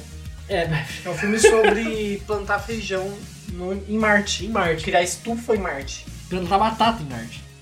Uma batata. É batata? É batata, eu acho. Não lembro. Esse filme é Gente, a gente vai ter uma colônia de Bueno Brandão em Marte? Essa piada muito específica. irmão. Ah, fazer o quê? A gente mora no interior. Pra quem não conhece, Bueno Brandão é a cidade da batata. Gente, Bueno Brandão é icônico. Tem, sei lá, 25 metros quadrados a cidade. E sete cachoeiras. Várias cachoeiras aqui, dica de turismo eh, regional. E o centro da cidade é minúsculo, gente, maravilhoso lá. E tem muita batata. Eu gosto de real de Bueno. Eu acho muito maneiro lá. Exatamente pra ser um lugar, tipo, muito tranquilo. Enfim, isso aqui não é um papo sobre Bueno. é, Perdido em Marte é um filme legal, eu gosto. Não é nada demais. É do Ridley Scott, né? É mais um filme dele aí de, de ficção científica. Nossa, tinha esquecido que é do, do do Ridley Scott. Em 2015 também tivemos o Expresso do Amanhã, dirigido pelo Bong Joon-ho, o ganhador do Oscar pelo Parasita, né? E cara, esse filme é muito legal, eu gosto bastante desse filme. Esse filme, o que eu mais me recordo é por conta da Tilda Swinton, que sempre tem papéis memoráveis, porque ela é muito excêntrica, né? Ela sempre entrega personagens excêntricos. E o Chris Evans, né? O nosso Capitão América, eterno Capitão América, Mas o diretor costuma trazer pautas sociais nos filmes dele, principalmente atrelados à desigualdade. E a gente já viu isso no Parasita, óbvio, né? Uma grande alegoria. Até no filme dele, O Hospedeiro, que é um filme mais low profile, ainda tem isso, tem esses, esses essa discussão, né? Bem mais numa camada mais mais abaixo, né, comparado com o Parasita, e até o Esperança da Manhã, porque o Esperança da Manhã é basicamente sobre isso.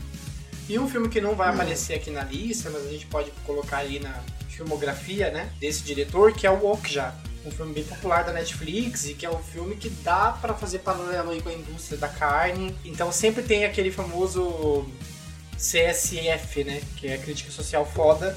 o filme dele, o selo CSF.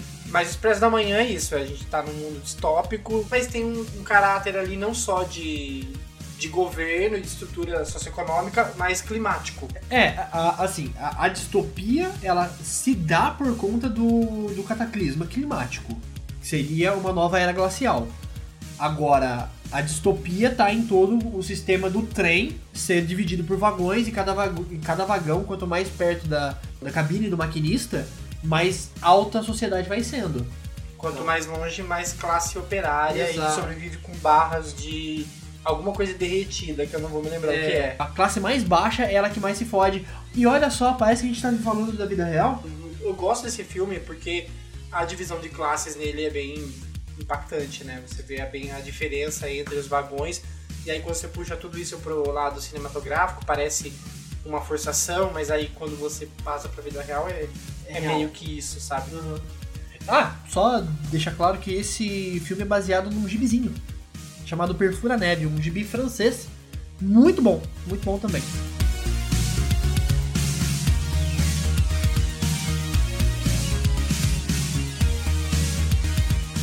Também em 2015 tem um grande filme, talvez crucial aí para entender o gênero no meio da década, que é Mad Max Estrada da Fúria. Esse grande filme, quando eu digo grande, é em todas as proporções possíveis, do George Miller, que assim, para o Ria aqui, que é mais oitentista, apesar de ser mais jovem do que eu, traz aí um pouco do contexto do que é Mad Max pro seu tempo. Pro seu tempo, quando eu digo nos anos 80, quando ele estreia. O Mad Max, ele. O primeiro Mad Max, né? Os três primeiros, foram que moldaram esses filmes distópicos dos anos 80. Claro que eles não são perfeitos, eu acho. Eu, eu até não gosto muito deles.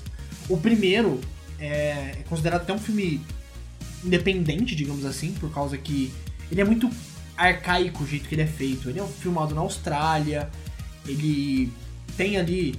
A distopia dele tá começando, é tipo meio que o um início de uma, de uma guerra é, nuclear.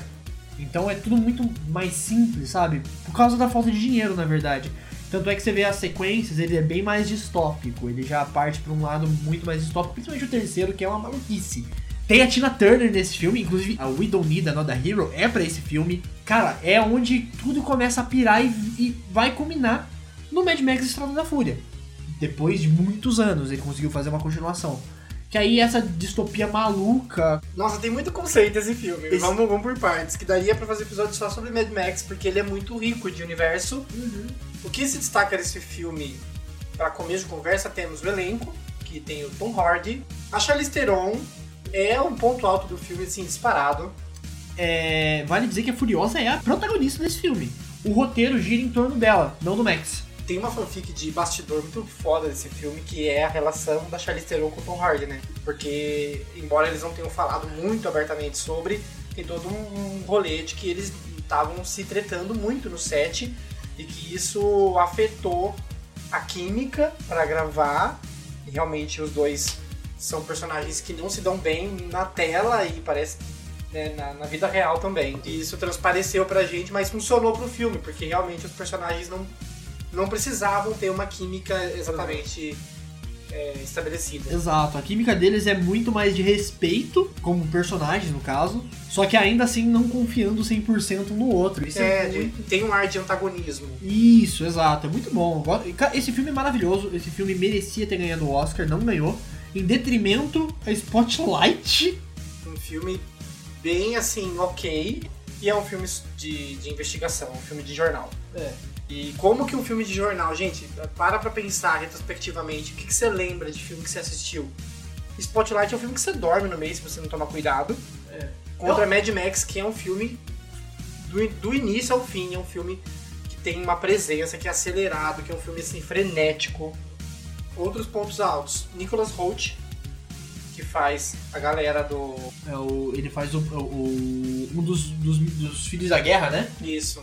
Menino, menino, menino da guerra, eu acho. Eu não lembro o nome. Só sei que ele tem aquele ato de o arco de redenção, que ele pinta a boca de spray e vai pra morte, que é o que eles aceitam, né? São como garotos que se entregam a essa seita. Aí tem o Immortal Joe, que é o grande vilão, né? Que é o cara que detém toda a água. E aí a água tem. Aqui, gente, a água é usada como símbolo político, um símbolo ambiental, um símbolo de, de má distribuição de riqueza, até de patriarcado, porque o cara ele reproduz os filhos com, com a mesma galera sempre, ele inclusive abusa das mulheres que são escravas, ele inclusive só modelo da Victoria's Secret, né? Sim. Tem que fazer essa meia culpa aqui porque, olha, não tem diversidade, né? É só aquelas meninas assim, top models mesmo, Exato, né? exato. Então, assim, dá pra usar o tema de Mad Max pra, desde do que levou a, esse, a, a essa distopia, que seria essa guerra nuclear que aconteceu no passado, mas dá pra fazer paralelo com muito tema relevante, né? Exato. É um filme que merecia muito mais relevância do que ele tem. E olha que ele tem bastante.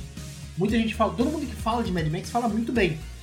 Mas parece que falta mais dele. Não sei por que eu sinto isso. Tudo bem que faz sete anos que lançou o filme também, né? É, eu acho que é o mesmo tema, é o mesmo acontecimento, ou parecido com o de Avatar, em suas proporções diferentes. Porque como ele não se propôs a fazer uma jornada para Hollywood, ou seja, para ganhar dinheiro a qualquer custo e fazer o Mad Max 2, 3, 4, 5 e o 9 para ganhar dinheiro, ele ficou meio que no passado, ficou desse passado em 2015.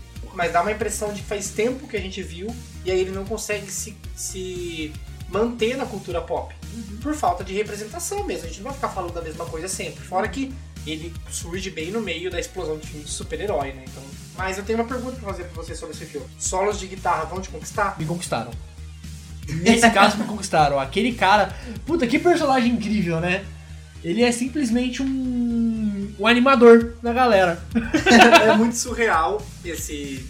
esse guitarrista. A estética desse filme é surreal. Esse filme é todo baseado numa estética punk, bizarra, distópica, maluca, que só o George Miller pra pensar no bagulho desse.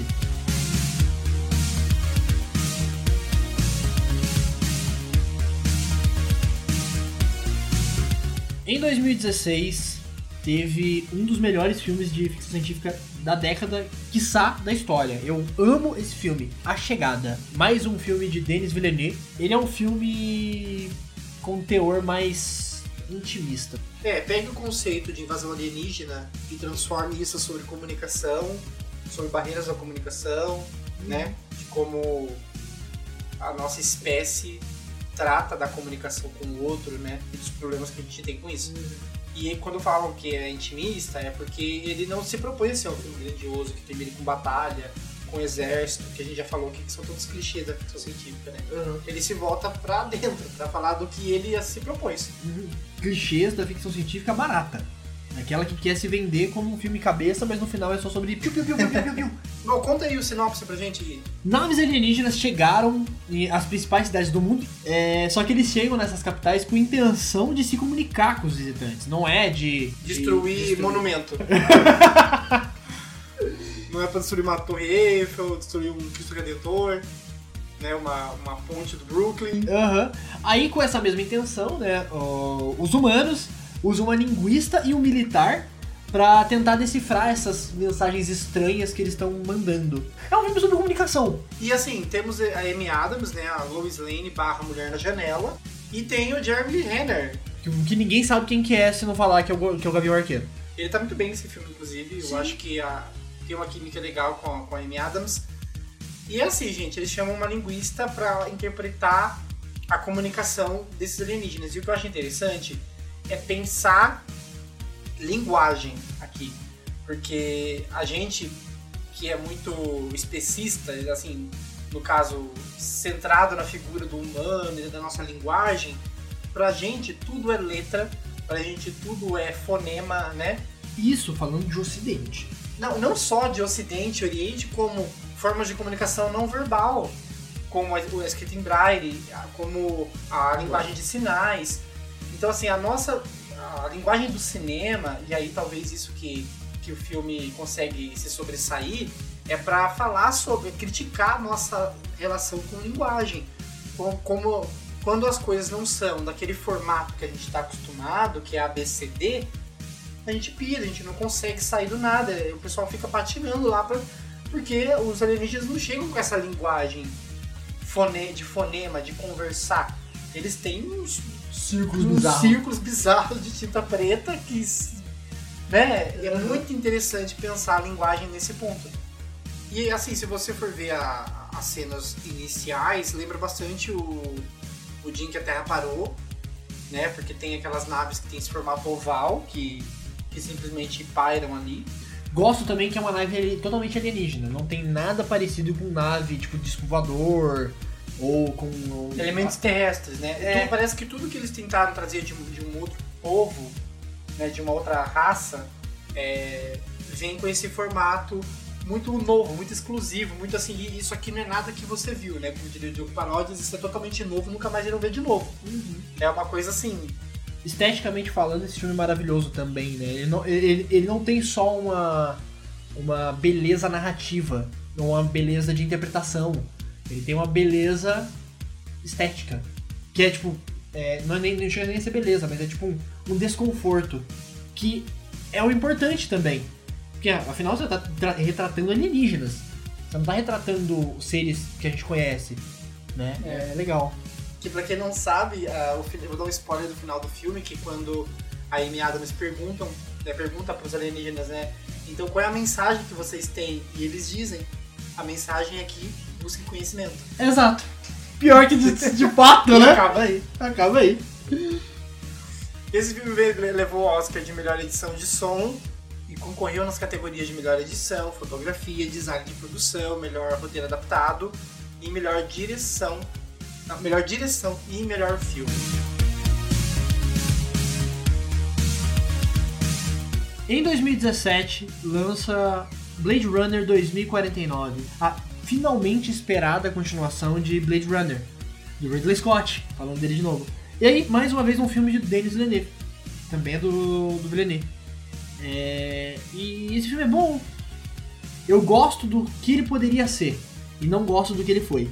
Esteticamente é muito bom, é, o roteiro dele é bem escrito, é um bom filme, mas ele poderia ser muito mais. Eu acho que ele se, se prende muito ao passado, ao Blade Runner, ao Blade Runner e esquece um pouco desse novo filme. Eu acho que ele poderia ser mais, entendeu? Se ele usasse esse universo, usasse algumas coisas do filme antigo, mas soltar um pouco dessa marra, é, eu acho que ele poderia ser muito melhor. Eu acho que ele tenta replicar muitas coisas. é, replicar, esse é um meio que acabou sendo um trocadilho sem querer. Ele, ele poderia não replicar tanto o primeiro filme, ele poderia ser melhor. Mas tem coisas muito legais. O Bautista tá muito bem no filme. O Ryan Gosling, ele faz muito bem no replicante. Eu acho que poderia focar muito mais nisso, poderia focar muito mais nele do que uma investigação sobre o personagem do, do Harrison Ford. Enfim, gosto, mas com ressalvas. Em 2017 tem um filme que pouca gente conhece, mas que ele é notável na premissa e talvez não tão bom na execução, que é A Descoberta. Esse filme está disponível na Netflix. Ele tem o Jason Segel, né, o famoso Jason Segel, e a Rooney Mara, que eu amo. O argumento desse filme ele é bem interessante. Trata-se de um- uma descoberta científica de que, de fato, existe vida após a morte. E ocorre que esse filme conta a história de um cara que é filho do cientista que fez essa descoberta, por isso que se chama a descoberta. E o mundo todo, após essa descoberta, você acha o que que o ser humano médio ia fazer depois de descobrir fatidicamente, ó, existe vida após a morte, é fato. É claro que começa uma onda de suicídios, né? Todo mundo quer partir dessa para melhor. Afinal de contas, né? Existe um fascínio aí com a vida após a morte. E eu achei bem interessante de misturar esse conceito. Pena que o filme não explora tão bem essa vida após a morte, até porque isso tem a ver com o plot final do filme, que eu não vou falar aqui. É um filme interessante. É... Ele é um pouco lento, então quem não gosta de filme lento vai, vai sofrer um pouco. Mas ele é um filme interessante. Em 2019 saiu o Bacurau. Ah, aí a pergunta, ele é uma ficção científica? Que é meio controverso ser colocado como uma ficção científica. Eu acho que ele tem mais elementos científicos do que ele ser uma ficção científica. Dito isso, é um puta filme. A gente já falou sobre Bacurau no nosso primeiro episódio desse podcast, fazendo uma comparação com, não exatamente uma comparação, mas comparação de público e de repercussão e impacto é, na cultura pop de filmes nacional, filmes nacionais e de filmes blockbusters de super-herói como Vingadores Ultimato. A gente fala pouco sobre Bacurau em si, a gente usa ele como um ponto de partida. Então, pela primeira vez falando sobre o filme em si. Esse filme tem tanto elementos de ficção científica como de western, né, que é filme de, de faroeste, uhum. E filme, até elementos de suspense, de terror, por que não, né? E ele é dirigido pelo Kleber Mendonça Filho e o Juliano Dornelles, que são dois caras que são muito bons. E no elenco ele tem a Sônia Braga, Tomás Aquino, Silvério Pereira, grande Silvério, o Udo Kier, que né, o cara, o cara alemão, que presente pra caramba no cinema aí. Bizarramente presente pra caralho. Você vai procurar a filmografia dele, tá em tudo. É, desde Bizarro. 007 a não sei. Ah, Bacurau! Bacurau de é. 007 é Bacurau, é bizarro. Ah. Bom, Bacurau conta a história de uma cidade pequena do, do interior do, do, do Nordeste, né, do interior do, do, do, estado, aparentemente do estado do, de Pernambuco. Ah, sim. Que se chama Bacurau, né, que é um pequeno povoado no sertão, né, portanto longe das grandes metrópoles, dos grandes centros urbanos. E tudo começa quando a, comunidade descobre que não está mais no mapa, no Google Maps no uhum. caso. E aos poucos eles percebem algo estranho está acontecendo na região, porque tem alguns drones passeando pelo céu e além de estrangeiros chegando à cidade. Ah, é aí que alguns carros são baleados e cadáveres começam a aparecer pela cidade. E aí que a gente acompanha a Teresa, a Domingas, eu amo esse nome porque o meu segundo nome é Domingos. A Domingas, o Acácio, Plínio, Lunga e outros habitantes chegam à conclusão de que estão sendo atacados, a cidade está sendo atacada o grupo precisa identificar o inimigo e criar um meio de defesa coletivo. E aí, só pela sinopse, já dá pra gente tirar vários elementos aí que são interessantes, né? Uhum. Pra gente pensar, mas por que, que ele aparece aqui como uma ficção científica? Primeiro, porque o uso do drone aqui, ele é um elemento para falar de forasteiro, é um elemento para falar sobre alienígena, é um elemento para falar sobre o uso de tecnologia no sertão, que para mim é uma... E é legal que ele é identificado, assim, tipo, ó, é olha só como a gente é mais tecnológico. E ele já sabe o que é um drone. Ele fala, ó, ontem, ontem eu vi um drone me seguindo. Não, essa cena pode, pode ser spoiler, mas se você não assistiu Bacurau, se convence de assistir por essa, por essa descrição. O cara ele é perseguido por uma imagem que nós, enquanto plateia, enquanto espectador, sabe que é uma imagem associada na cultura pop de um disco voador. É nitidamente um disco voador que está perseguindo ele. Pequeno, inclusive. E persegue o cara. Quando chega o final da cena, o cara chega para contar para outro personagem e ele fala: tinha um drone me perseguindo. Isso é um jeito do diretor dar um tapa na cara da, da gente de dizer: isso é o que você, homem médio, tá enxergando na tela. Isso é o que o sertão pensa. O sertão é coerente, o sertão é lógico. Uhum. Né? É uma maneira de se empoderar mesmo. Sim. Da informação, né? Exato. De mostrar isso aqui, aqui não é lugar de gente ignorante. Uhum. Né? E, e, isso aparece em vários momentos do roteiro, como por exemplo, ah, Bacurau é um passarinho. Não passa. Esse filme, assim, é... eu demorei muito para ver. Esse filme, demorei muito. É... E quando eu assisti, cara, eu fiquei maravilhado. Nossa, esse filme, assim, é. Pô. Dá pra colocar ele como top 3 filmes já feitos no Brasil. Fácil. Os elementos da, de ficção científica, digamos assim, é, é legal, porque ele tem essa. É, é, mais social, né? Ele tem elementos científicos ali dentro da, da própria, da, da, própria tecnologia ali do sertão, ou da tecnologia dos, dos invasores. Só que a, a, a, verdadeira parte científica dele é uma ciência social. Né? Que a gente tem uma crítica ao colonialismo, há uma inversão de valores, é, sobre quem é o, o, o, povo dominante daquele, daquele local. O filme fala de política também, porque tem um político também que tenta instrumentalizar uh, esse diálogo com os moradores de um jeito de troca de favores que não é bem aceito, a comunidade se isola dessa política porque não quer se atrelar a essa política do lá da cá. Além disso, o filme começa já anunciando que ele se passa em um futuro incerto no Brasil. E não sei se você reparou, Ri, que tem uma cena que aparece um tem um frame na verdade em que aparece uma TV na casa de um, de um morador de de Bacurau, inclusive é uma casa super simples com uma tela plana de, de 50 polegadas. E tá passando na TV um, uma, uma, manchete num jornal desses, jornal do, de Munducão, que a gente fala no episódio aqui também, e a manchete é assim, execuções públicas começam no Anhangabaú. Ou seja, imaginando a gente né, né, nessa carnificina midiática que é perseguir é, criminosos, é, pensar no futuro até distópico Sim. de execução pública. Enfim, Bacurau é uma obra-prima. Maravilhoso, um filme muito consciente do que ele quer ser e chega lá com maestria.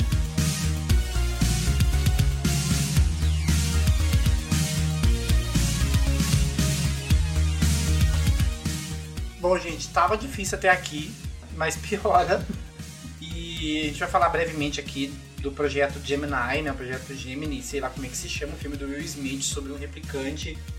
E o filme que prova que não importa o ano, se não fizer bem feito, não, não acontece, porque esse filme tem uma cena que viralizou de uso de efeito especial para rejuvenescimento que envelheceu muito mal. No caso, ele rejuvenesceu muito mal. Porque o, o efeito especial ali é, é paia. É bizarro que 2019 datou, né? Em 2019 ele tava datado. no, momento do seu lançamento ele já tava datado. Mas é um filme esquecível e só pra gente deixar bem claro que depois da chegada as coisas começaram a degringolar mesmo. Só Bacurau foi o ponto alto.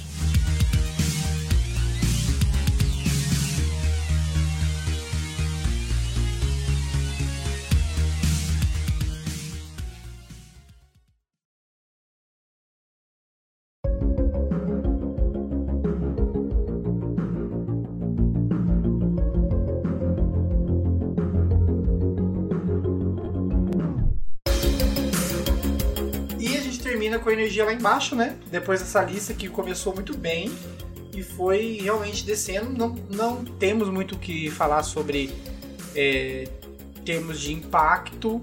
Esse gênero ele não tá morto, mas ele tá morrendo. Ele tá sobrevivendo por aparelhos e ele precisa que o cinema volte a dar essa atenção para né, que os grandes estúdios parem de só fazer de super-herói e volte a fazer esse gênero que é tão rico, que consegue refletir um monte de coisa legal, né? De, de, de temas sociais e, e, falar de futuro, refletir sobre o presente.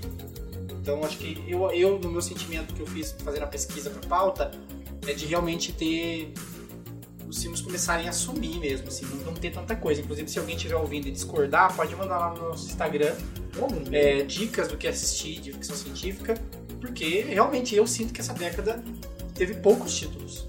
Eu quero ressaltar que, essa, que esse gênero ele tá mais do que vivo nos videogames. Tem muito jogo de ficção científica, tem muito jogo com elementos científicos.